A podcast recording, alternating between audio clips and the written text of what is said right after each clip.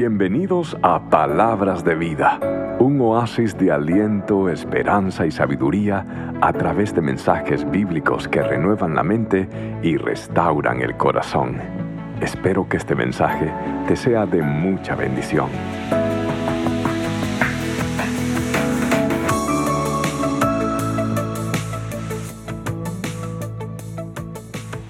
¿Qué será para estos niños que no pueden escuchar por problemas uh, de nacimiento cuando por primera vez le implantan estos um, pues, dispositivos para poder escuchar. Uh, ¿Qué será la primera vez? Me pregunto yo el día que usted llegue al cielo. ¿Cómo va a ser? Esa primera vez, cuando usted por primera vez escuche la voz de su Señor que le dice, bien hecho, buen siervo y fiel, en lo poco me fuiste fiel, en lo mucho te pondré, entra en el gozo de tu Señor. ¿Se puede usted imaginar cómo va a ser usted cuando usted por primera vez llegue al cielo y escuche la música celestial? ¿Cómo será cuando por primera vez, la Biblia dice en primera de Corintios 2.9, cosa que oído no ha escuchado? Cosa que ojo no ha visto ni ha subido al corazón del hombre, son las cosas que Dios tiene preparado para usted y muy pronto. Póngase a pensar en esto. Si en seis días el Señor hizo todos los parajes hermosos de este mundo, si en seis días el Señor hizo el Everest, las montañas hermosas de Tennessee, si hizo los Andes de Sudamérica, si en seis días el Señor hizo la catarata de Niágara en el norte en el sur, nos adornó con las cataratas de Iguazú, si en seis días el Señor hizo todas las playas hermosas del Caribe, si en seis días el Señor hizo las cosas hermosas que usted disfrutó, si en seis días el Señor esculpió la mariposa, hizo todas las especies, millares, millones de flores, si en seis días el Señor puso la constelación y todos los planetas en su lugar, ¿Se puede usted imaginar qué hermosura tendrá preparada el Señor por aquello que lleva preparando más de dos mil años? Porque Jesús dijo, me voy a prepararles un lugar. ¿Se puede usted imaginar la hermosura el primer día que usted llegue al cielo? ¿Cuántos tienen la esperanza del cielo, la esperanza de ir un día a la presencia del Señor? Yo la tengo. Y yo me puedo Imaginar tan solamente cómo será ese día, cómo será ese momento. El día que usted muera, su vista se va a ir oscureciendo.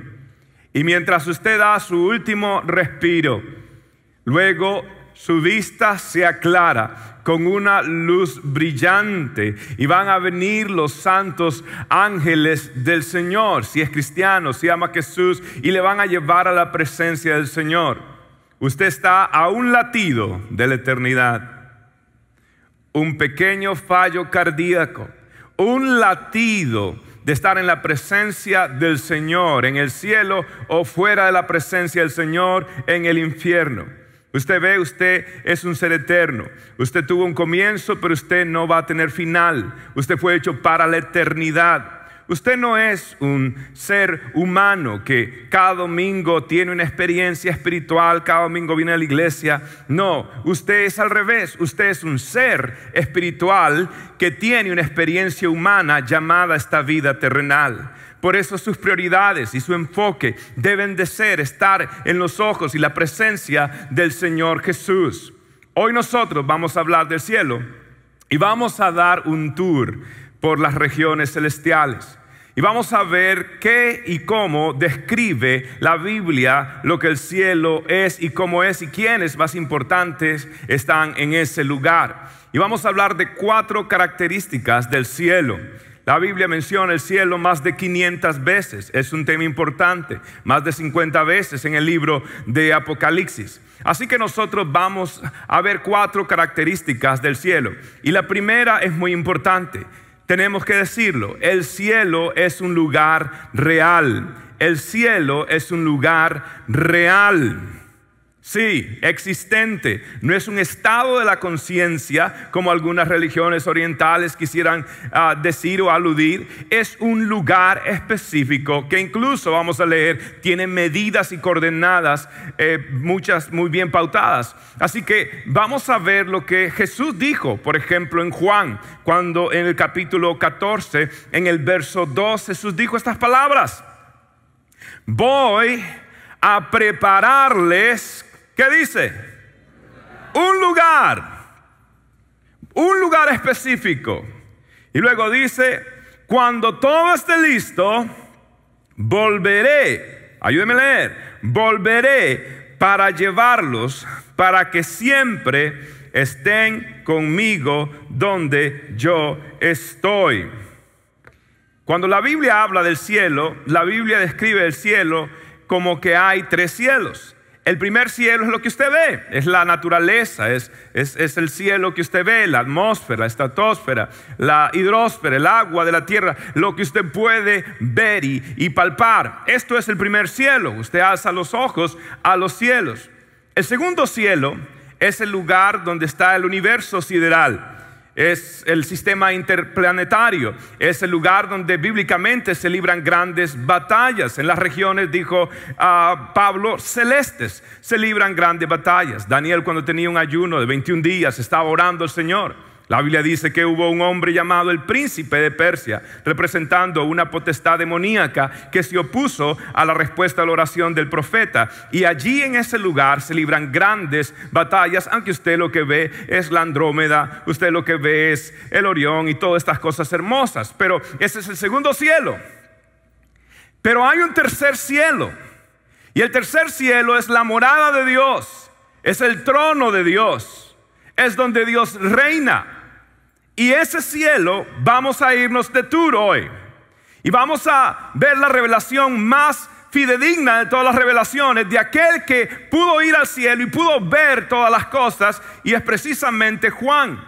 Juan escribió en el capítulo 21 de Apocalipsis toda una serie de descripciones de cómo es el cielo como un lugar Así que yo le voy a invitar a usted que se ponga de pie y vamos a leer a ese lugar y cómo ese lugar se describe en el capítulo 21 de libro de Apocalipsis. Dice así, y por favor ayúdeme. Entonces vi un cielo nuevo y una tierra nueva. ¿Por qué? Porque la Biblia dice que eh, esto, el primer cielo y la primera tierra han desaparecido.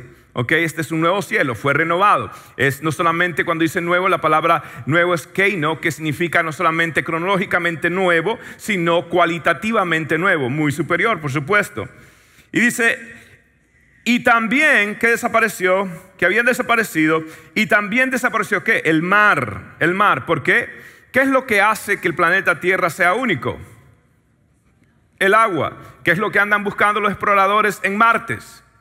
Tierra, Andan buscando piedras. Hay muchas en Martes. ¿Qué andan buscando? Porque si hay agua, ¿qué hay? Hay vida. Porque este mundo depende de qué? Del. Pero dice la Biblia que el cielo no depende del agua, sino depende de uno que dijo, yo soy el agua de vida. Y depende de él. Preste atención ahora a los siguientes versos. Verso 10. Dice, y lea conmigo, así que me llevó en el espíritu a una montaña grande y alta y me mostró la ciudad santa. ¿Cómo se llama?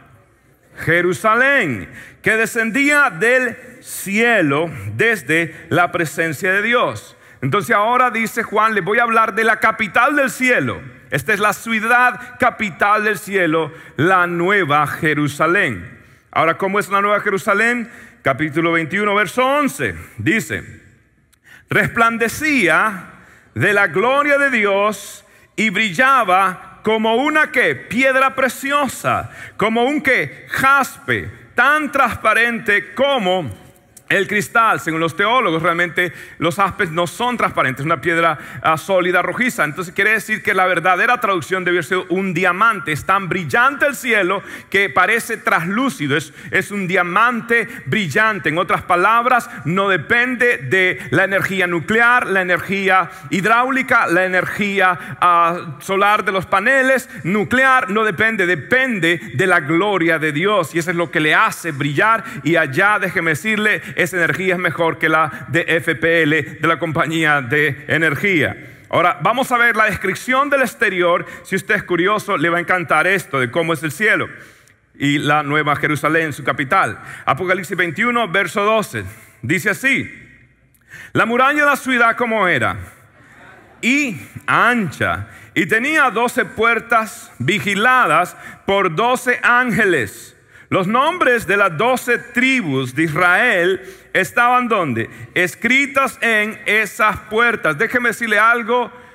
Para mí esto es impresionante porque demuestra cuán fiel es Dios a sus pactos y a sus promesas, porque le llamó a su ciudad como le llamó Jerusalén. Dios tiene un pacto con el pueblo de Israel y para Dios es tan importante que aún en el cielo Dios está diciendo, quiero que sepan cuán importante Israel para mí, que la ciudad se va a llamar la nueva, no se va a llamar la nueva West Palm Beach no se va a llamar la nueva Washington o Moscú, se va a llamar la nueva Jerusalén, porque el pueblo de Israel es el pueblo escogido. De allí vienen los patriarcas, las promesas, los pactos, las escrituras, los profetas, los apóstoles. Más importante, número siete, de ahí viene el Mesías, el Hijo del Señor.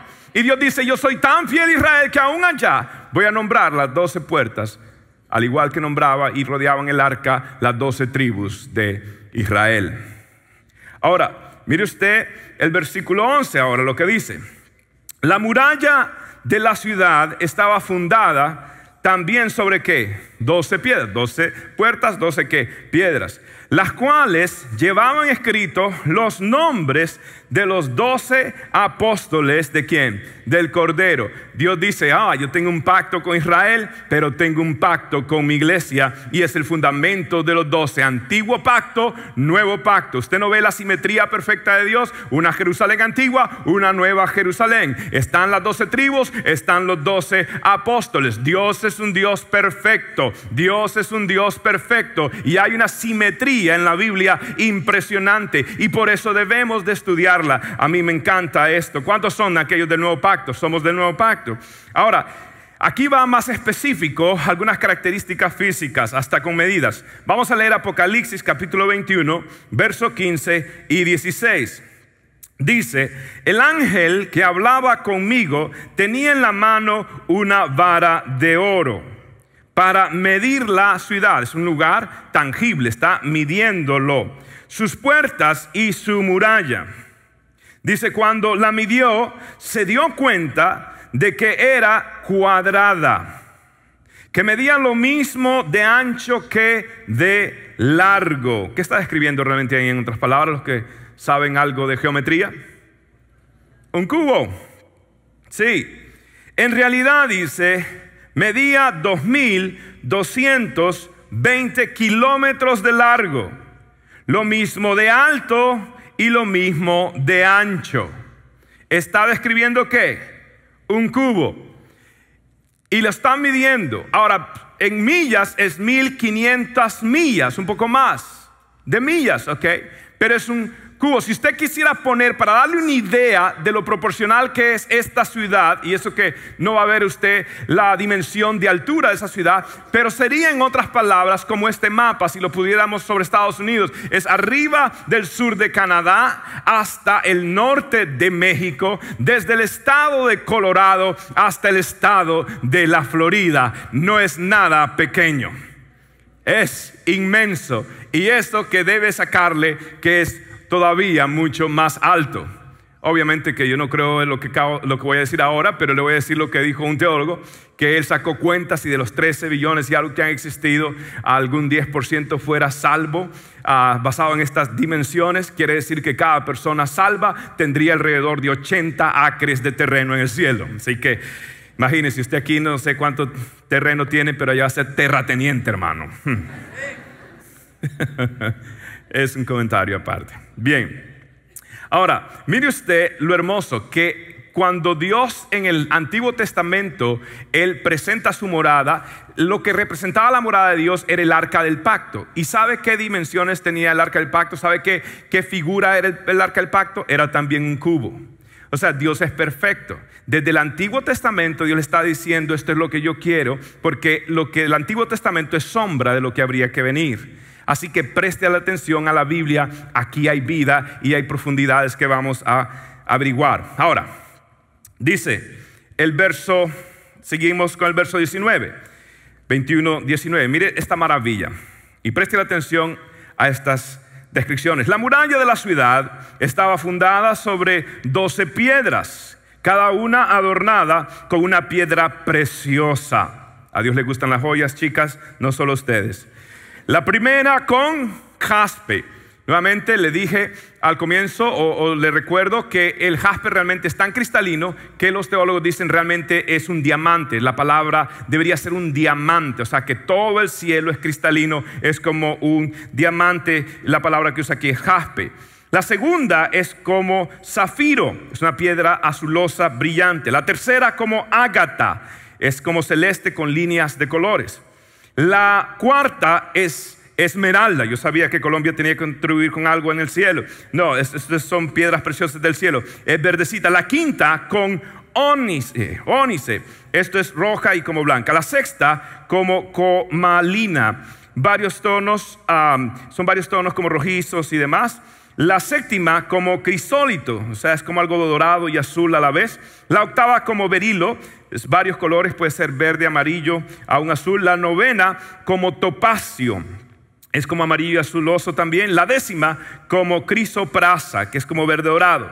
La undécima como jacinto, no, sé qué hace mi ahí, pero es, es azulada como casi violeta. Y la duodécima como amatista, que es algo violeta. Ahora, ¿se puede imaginar? Cuando la gloria de Dios, que no hay necesidad de sol ni de luna, brilla por esos fundamentos. Si a veces usted un arcoíris, ¿cómo son los arcoíris que es un símbolo del pacto del cielo con la tierra? ¿Cómo son los arcoíris? Son como bien coloridos, como que el Dios suyo tiene buen gusto de colores. Se puede imaginar la gloria de Dios brillando a través de todos esos cristales, porque aún todos estos materiales son translúcidos. Se puede imaginar usted cuando usted llegue allá, Dios mío, ¿cuántos quieren ir a la nueva Jerusalén. Ahora vamos a leer la última descripción de el cielo. Verso 21. Las doce puertas estaban hechas de qué? De perlas. Cada puerta hecha de una sola perla, o sea, son más altas que el Ebre, es gigantesco. Y la calle principal era de oro puro y tan cristalino como el vidrio. Es un oro que no está en la tierra, es un oro del cielo, que es también no sólido, sino traslúcido. Ahora, esto es importante cómo termina. ¿Sabe por qué? Porque es simbólico. En la tierra, ¿qué produce una perla? Es una concha. La, la perla es la respuesta de la concha al sufrimiento que algo le causó. Porque es importante, porque cuando usted llegue al cielo y usted puede entrar y salir por esas puertas, cada vez que usted entre por esas puertas va a decir, la razón que yo puedo entrar por estas puertas es porque hubo uno que sufrió y pagó el precio por mí y su nombre es Jesucristo y para siempre usted y yo estaremos agradecidos que por la sangre del cordero y su sacrificio usted y yo podemos ir a la nueva Jerusalén. ¿No es maravilloso eso? Aleluya. Puede tomar asiento. Esto es maravilloso. Es un lugar real. Diga conmigo, es un lugar real. Segundo lugar, es un lugar relacional. Es un lugar relacional. ¿Por qué digo esto? Mire lo que dice Apocalipsis 21. Vamos, estamos estudiando solo Apocalipsis 21. El verso 3 dice, lea conmigo, oí una fuerte voz que salía del trono y decía, miren el hogar de Dios Ahora está entre su pueblo. Él vivirá con quién? Con ellos. Y ellos serán que su pueblo. Dios mismo estará con ellos. El cielo es cielo no porque hay calles de cristal. El cielo es cielo de oro, no porque hay un mar de cristal o calles de oro o porque hay perlas y puertas de, de, perlas. El cielo es cielo porque allí está Jesucristo de Nazaret. Y si no hubiera nada de eso y Cristo estuviera ahí, todavía es cielo. En otras palabras, Él es la perla de gran precio, dice la Biblia. Así que para mí lo importante es estar en comunión con Dios y poder adorarlo y decir como los querubines, santo, santo es el Señor. Pero también es un lugar de reencuentro. No solamente encuentro con Dios, sino encuentro con sus seres queridos. Encuentro, me imagino, con los héroes de la Biblia. Cuando yo vea a David, le voy a preguntar cómo fue el pedrazo que le pegó a Goliat. Cuando vea a Abraham, le voy a decir a Abraham cómo fue que, que tú tuviste esa fe. Cuando vea a, todos mis héroes, a José, cuando vea a Pablo y hablemos de teología, me va a volver loco el muchacho. Pero, pero voy a hablar con Pablo. Cuando esté como David, voy a estar con David eh, tocando hasta... Allí voy a poder hasta cantar sin desentonarme. Y usted va a decir, tiene que en el cielo para que esta voz suene bien. ¿Por qué? Porque allí voy a poder adorar a Dios en compañía. Pero es un lugar también de reencuentro. ¿Reencuentro con quién? Con sus seres queridos. Con sus seres queridos. Hace como tres años y tres meses yo estaba parado en este púlpito y frente a mí habían tres ataúdes. Y eran pequeños. Uno pertenecía a Marcos, de 11 años. El otro pertenecía a Eduardito de 12 años. El otro pertenecía al padre de ellos, que los había aniquilado. Y todo esto sucedió frente a la madre. Y esto marcó mucho la historia de esta iglesia y la historia de esta ciudad incluso. Un asesinato cruel. Esta mañana hablaba con Victoria, la madre que sobrevivió, y le, me decía, pastor, ¿se acuerda el texto bíblico que usted usó en ese funeral? Porque no, había, no hay otra explicación para que una madre pueda seguir sobreviviendo después de esto tan, tan terrible. No hay, otra, no hay otro consuelo más que creer en el cielo. Yo me acuerdo que yo le leí a ella segunda de Samuel. ¿Sabe qué dice segunda de Samuel capítulo 12, versos 22 y 23? Dice, David respondió, su hijo estaba muriendo y llorando para que lo sanara. Dice, David respondió, es verdad que cuando el niño estaba vivo yo ayunaba y lloraba, pues pensaba, ¿quién sabe? Tal vez el Señor tenga compasión de mí y permita que el niño viva. Pero ahora que ha muerto, ¿acaso puedo devolverle la vida? Mira lo que dice David.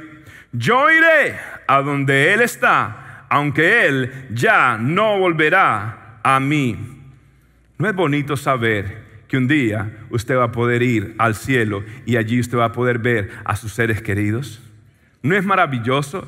Y por eso, y no solamente a sus seres queridos, también a sus hermanos que están aquí en, sentados a la par suya. Así que, aunque le caiga mal a un cristiano, más vale que empiece a caerle bien porque en el cielo va a pasar toda la eternidad. Yo creo que Dios decir, hasta lo va a poner de vecino. ¿Para qué? Para que aprenda. Si no tuviéramos la esperanza del cielo, ¿cómo pudiéramos ofrecer consuelo? ¿Cómo pudiéramos tener, ¿es esta la vida? ¿Usted cree que esto es la vida? Trabajar, trabajar, trabajar, y casarse, tener hijos y luego que usted cree que ya sale, vienen los nietos y después usted está en una silla mecedora a punto de retirarse y ¡boom! Cuelga los tenis, estira la pata, le da el patatús. ¿Usted cree que eso es todo? No, hay una esperanza y es el cielo. Es el cielo. Por eso es un lugar relacional. En tercer lugar, es un lugar de recompensa. Diga conmigo un lugar de recompensa. La Biblia habla de dos libros, el libro de la vida para determinar salvación, pero la Biblia también habla del libro de las obras, donde usted hace recompensado por las cosas que hizo para Dios, pero las que hizo de corazón, no para la vanagloria suya, porque eso será heno y hojarasca y se va a quemar, pero aquello que hizo para Dios es como un oro purificado y Dios lo recibe y lo va a recompensar pero también nos va a librar de los efectos de esta naturaleza caída y del dolor que ha causado el pecado.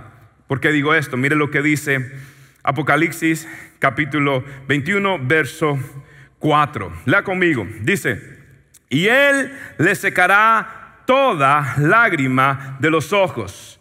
Y no habrá más que, ni qué, ni tristeza, ni llanto, ni dolor Todas estas cosas ya no existen. Aleluya. En el cielo no hay hospital, dijo Juan Luis Guerra. En el cielo no hay farmacia. Se le acabó el negocio a Walgreens. Se le acabó el negocio a CVS. En el cielo no hay recetas. En el cielo no hay parqueos de handicap para minusválidos. En el cielo no hay muletas. En el cielo no hay artritis. En el cielo no hay cáncer. En el cielo no hay sida. En el cielo no hay enfermedad. Porque toda lágrima se secará y no habrá más llanto ni dolor. Aleluya en el cielo. Si no está emocionada, hermana, en el cielo no hay arrugas. Ahora se aplauden se va a ahorrar un montón de plata. En el cielo no hay nada. Allí está lo que Ponce de León no pudo descubrir. Allí está la verdadera fuente de la juventud. Usted va a tomar un vasito de agua y Dios mío, Botox por mil años. Usted va a estar tranquilo. La fuente de la vida está allí. El árbol de la vida está allí. En el cielo ya usted no va a escuchar de Amber Saler cuando se roban los niños. En el cielo usted no va a poner las noticias. Escuchar que matan una familia de ocho miembros allá arriba en Virginia, o que en Texas hay ah, inundaciones, o que en el Ecuador hay terremotos, o que en Japón, o que en Uruguay hay también tornados. En el cielo usted no va a escuchar de terrorismo. En el cielo usted no va a escuchar de racismo. En el cielo no va a escuchar de sismos, porque todas estas cosas pasaron. He aquí todas las hace nuevas el Señor. Y el primer cielo y la primera tierra y serán reemplazadas por un nuevo cielo y una nueva tierra donde podremos adorar al Cordero de Dios inmolado, bendito su nombre. Y por eso yo no creo que va a ser un lugar como lo pinta el mundo. El cielo lo trivializan y dicen va a ser un lugar donde usted y yo vamos a estar en una nube en pañales con, con, con arpas y con alas. Ese no es un cuadro que me emociona a mí. No, en el cielo va a haber fiesta. La Biblia dice, si un pecador se convierte, ¿qué hay en el cielo? Fiesta. La Biblia dice que la iglesia se va a casar con el Cordero y serán la voz del Cordero y que va a haber allí una fiesta. La Biblia dice que hay muchos ángeles cantando con trompetas y con orquesta que va a haber allí una fiesta. Así que por eso esta iglesia celebramos el nombre del Señor y usted siente que estamos en fiesta. ¿Por qué? Porque celebramos el nombre del Señor. El Señor ordenó al pueblo de Israel varias fiestas que celebraran. Mi Dios no es aburrido. Mi Dios es un Dios de fiesta celebramos su nombre. Y allí estaremos cantando. Supe de una mujer que le dijo a su pastor, pastor, el día que yo me muera, por favor, me pone una cuchara en la mano. Ay, mi hija, pero yo pensé que usted iba a pedir una cruz o algo así, eh, o una foto de, un familiar. Ah, no, pastor. Eh, yo pensé que iba a poner la foto de su esposo ahí, que usted diga, me voy ahí pensando en mi esposo. En, ¿Cuántas hermanas van a hacer eso? Poner la foto. Eh, bueno, no siento apoyo. Pero este, eh, eh, ella le pidió una cuchara, una cuchara. Y cuando, ¿y por qué una cuchara? Le dice, pastor, es que, el día del funeral usted le explica a la gente lo, por qué yo quiero una cuchara. El pastor se paró, hizo el funeral, y la hermana tiene una cuchara y todo el mundo, ¿por qué tiene una cuchara? Y es que la señora dice que cuando, la, cuando ella era niña y crecía, la mamá la amenazaba primero que se comiera todo, ¿ok? Y le decía, cuidado, no use, solamente use el tenedor para comer. La, la cuchara es solo para la sopa, pero la más chiquita, la cuchara más chiquita, ¿para qué es? ¿Para qué es? ¿Para qué?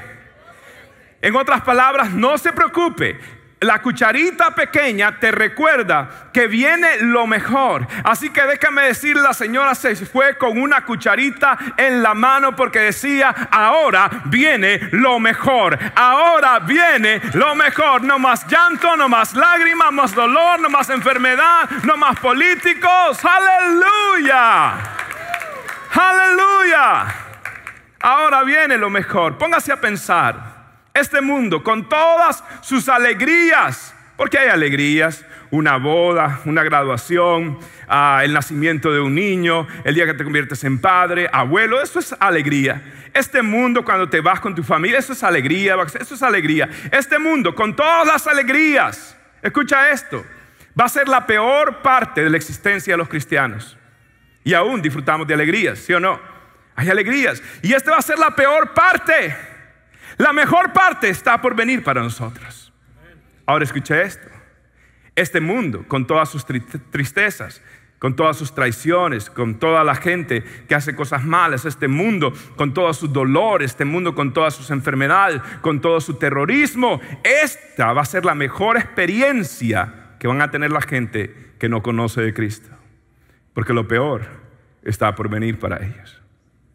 Y por eso la Biblia dice, si oyes hoy mi voz, no endurezcas tu corazón, atiende a la voz de aquel que toca tu puerta y llama y te dice, yo sé lo que viene en el futuro.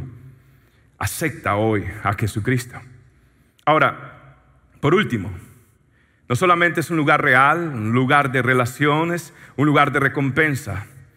De pronto el tono de Apocalipsis cambia y dice, en cuarto lugar, es un lugar reservado. Sí, es un lugar reservado. Miren lo que dice Apocalipsis 21 y verso 8. Dice, pero los cobardes, Quiero decir, los cobardes son aquellas personas que su fe nunca fue genuina y por eso nunca fueron consistentes y nunca fueron personas firmes en el Señor, porque su fe nunca fue genuina. Los cobardes, los incrédulos, estas son la gente que nunca tuvo una fe en Cristo Jesús, no creían en Dios, no creían en la Biblia, no creían en nada, eran escépticos totalmente. Los corruptos, y esto es importante, la palabra corrupto aquí realmente está hablando de abominación abominación.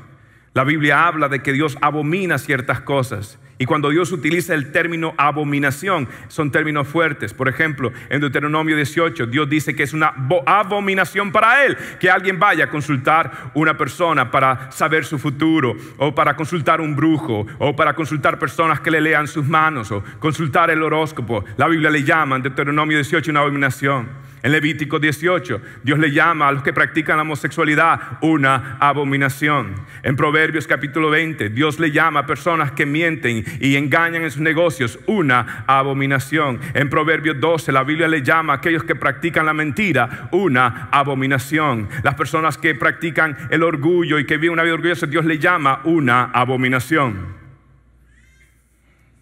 Dios dice después, los asesinos, Jesús dijo, si alguien ah, ah, odia a su hermano y llama necio, ya lo mató en su corazón. Los que cometen inmoralidades sexuales, lo siento, tú no determinas qué es correcto, qué es incorrecto. Dios le llama inmoralidad y los inmorales sexuales no entrarán en el reino de los cielos, dice Dios. Los que practican la brujería, no entrarán en el reino de los cielos. Los que rinden culto a ídolos no entrarán al reino de los cielos. Todos los mentirosos, ay Padre, no entrarán al reino de los cielos. Tendrán su destino en el lago de fuego que arde con azufre. Ahora, esto ya no es el infierno. después del Día de las Madres voy a hablar una prédica del infierno. Más vale que usted no se pierda esa enseñanza porque va a estar bien caliente. Este es el lago de fuego. Es otra cosa, que arde con azufre. Y esta es la segunda muerte. Ahora, Apocalipsis 21, verso 17, dice, no se permitirá la entrada a ninguna cosa mala, ni tampoco a nadie que practique la idolatría y el engaño. Ahora, note lo que dice, practique.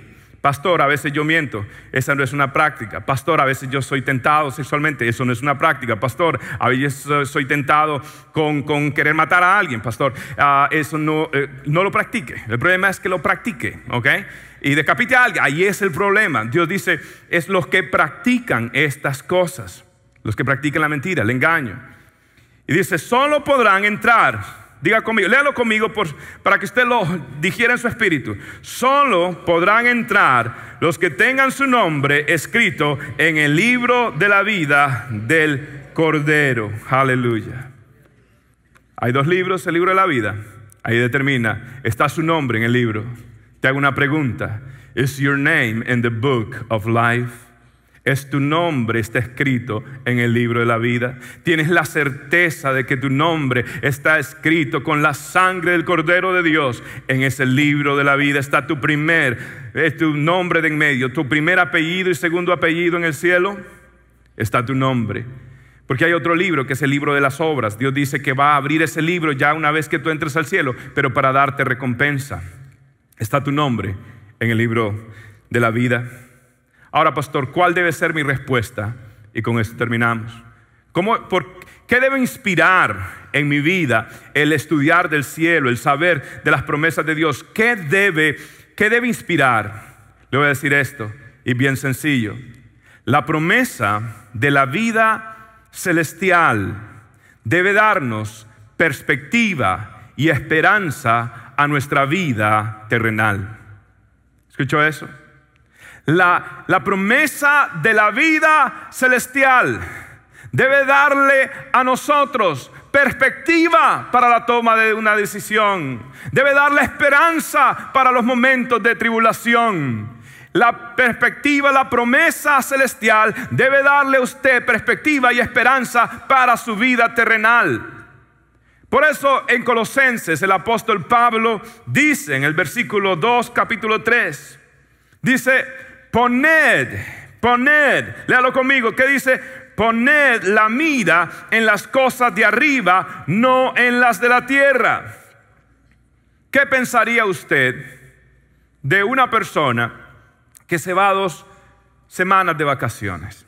Se va de vacaciones y se encuentra, como es el caso muchas veces, que la foto que vio en la internet no es realmente la habitación donde se quedó.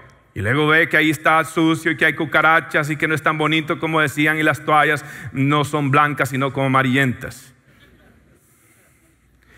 Y el hombre a la semana, recuerden eran dos semanas, a la semana se, se puso harto de eso. Dijo, no, yo voy a hacer algo. Y arranca la alfombra y se va a Hondipo.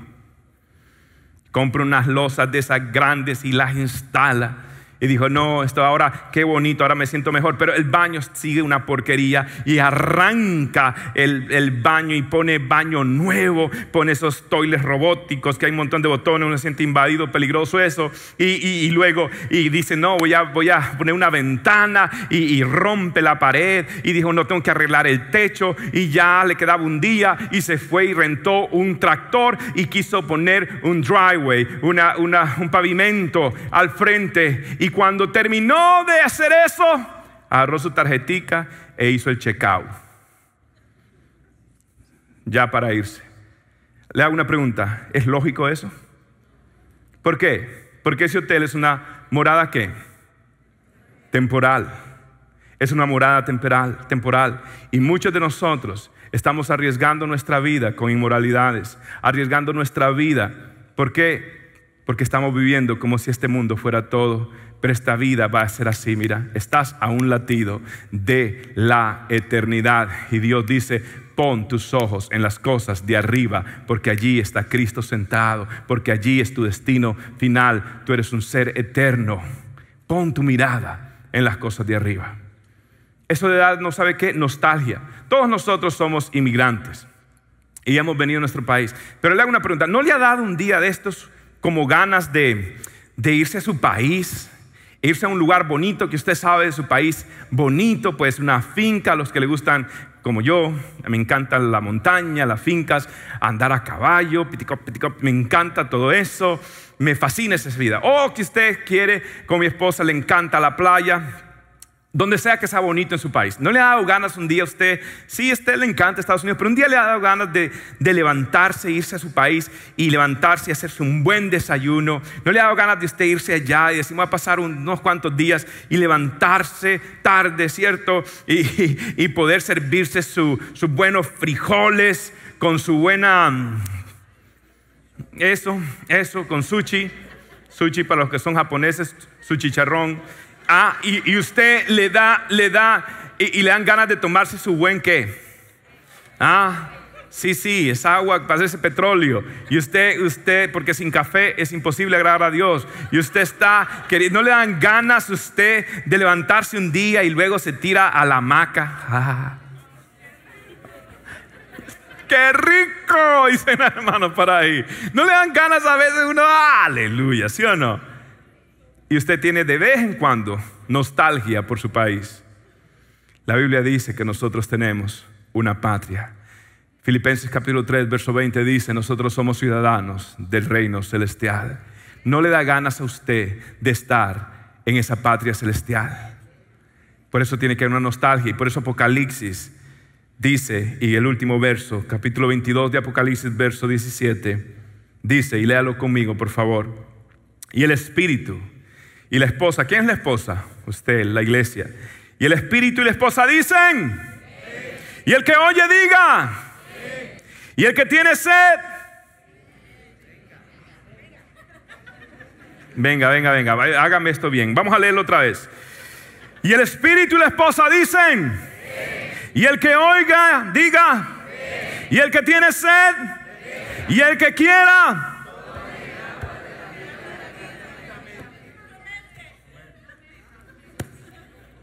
No le da gracias a Dios por sus promesas. No le da nostalgia celestial. No le da nostalgia. La vida es hermosa y todo, pero hay momentos de lucha. ¿Sí o no que uno nunca se va a acostumbrar a que un ser que uno ama y quiera de pronto le dé la espalda? ¿Verdad que uno nunca se va a acostumbrar a eso? No sé usted si se va a acostumbrar a eso. No sé, pues, uno no se acostumbra de pronto a oír un ataque terrorista y, no, y sobre todo si es cercano, uno no se acostumbra a eso.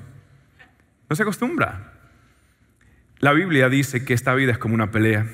Un hombre que terminó esta, esta tremenda batalla dijo, he corrido la carrera, he peleado la batalla. ¿Y qué me espera? Me espera la corona de la vida que el Señor dará en su regreso cuando lleguemos allá. Mire, déjeme decirle algo, esta vida es como una batalla. Y un día, el día que usted muera, y hasta ahora la tasa de mortalidad es 100%, no sé si había leído eso, pero usted va a morir.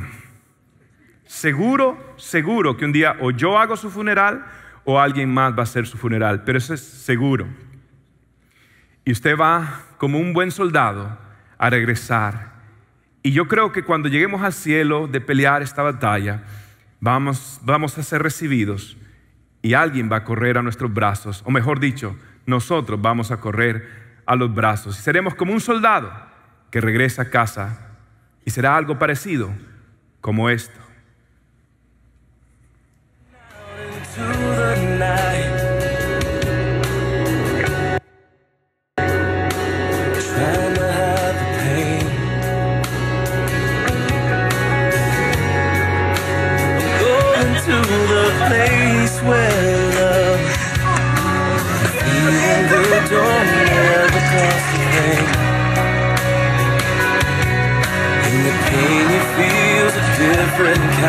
Pain.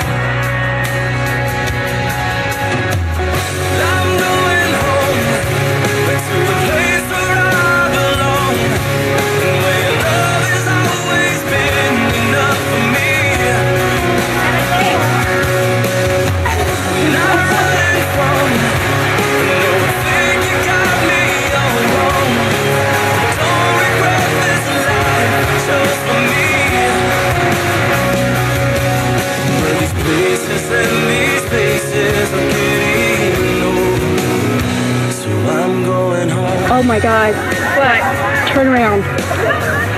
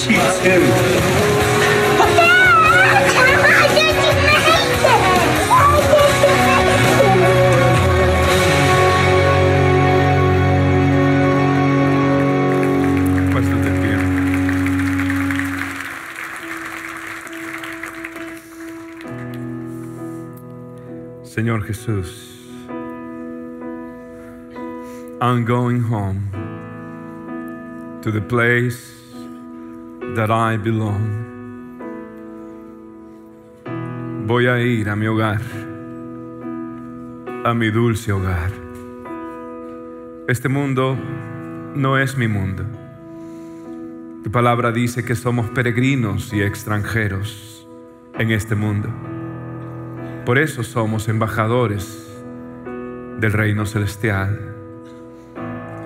Pero este mundo, cada vez que recibo un Amber Alert, que recibo una notificación de un niño que se pierde o se secuestra o es violentado, o escucho de gente mala haciendo actos terroristas. Cada vez que escucho de alguien que yo quiero que se enferma, o aun cuando veo a mi madre, cómo los años le están cayendo y puedo ver que cada día se pone más frágil y está perdiendo su- sus habilidades y facultades poco a poco. O cuando veo a alguien con una enfermedad terminal, un Parkinson, o cuando los ancianos van perdiendo su memoria, es un adiós muy largo. Cada vez que veo este mundo me doy cuenta, this is not my home. This is not my home.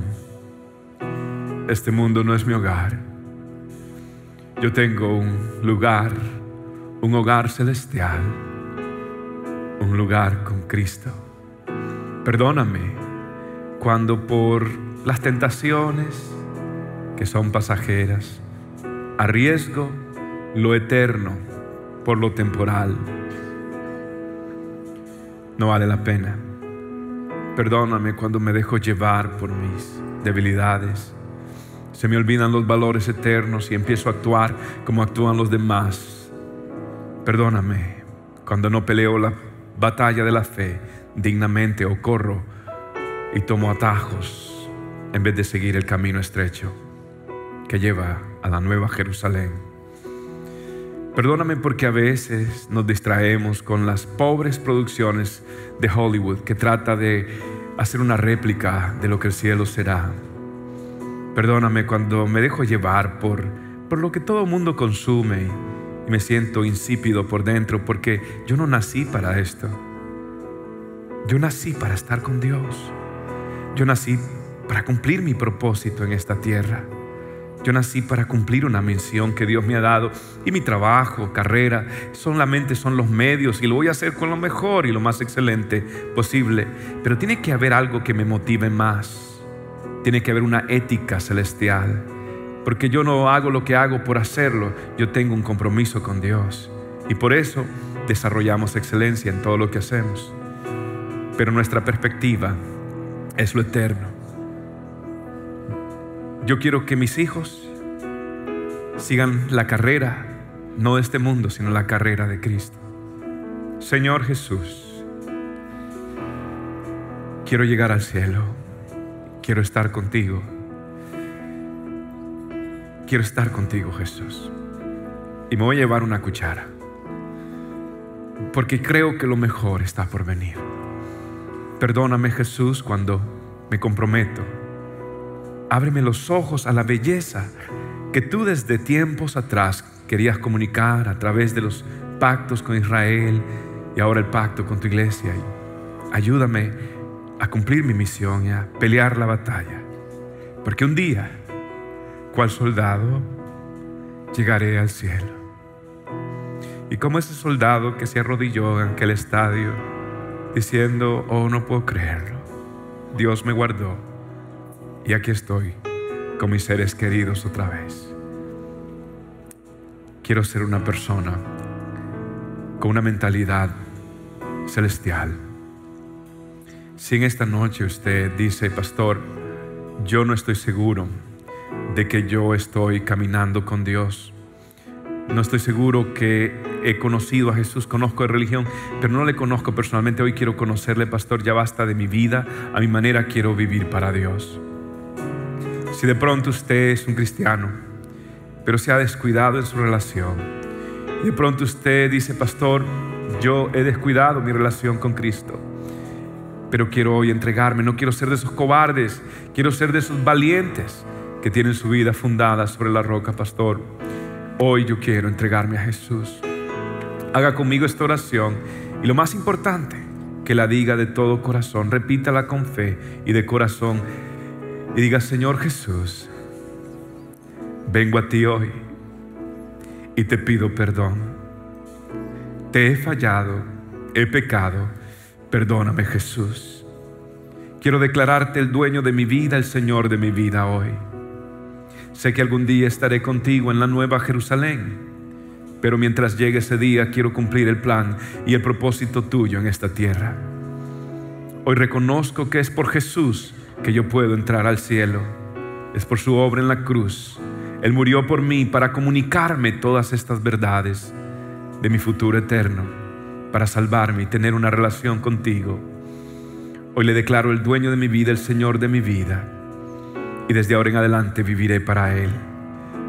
Escribe mi nombre en el libro de tu familia. Escribe mi nombre en el libro de la vida.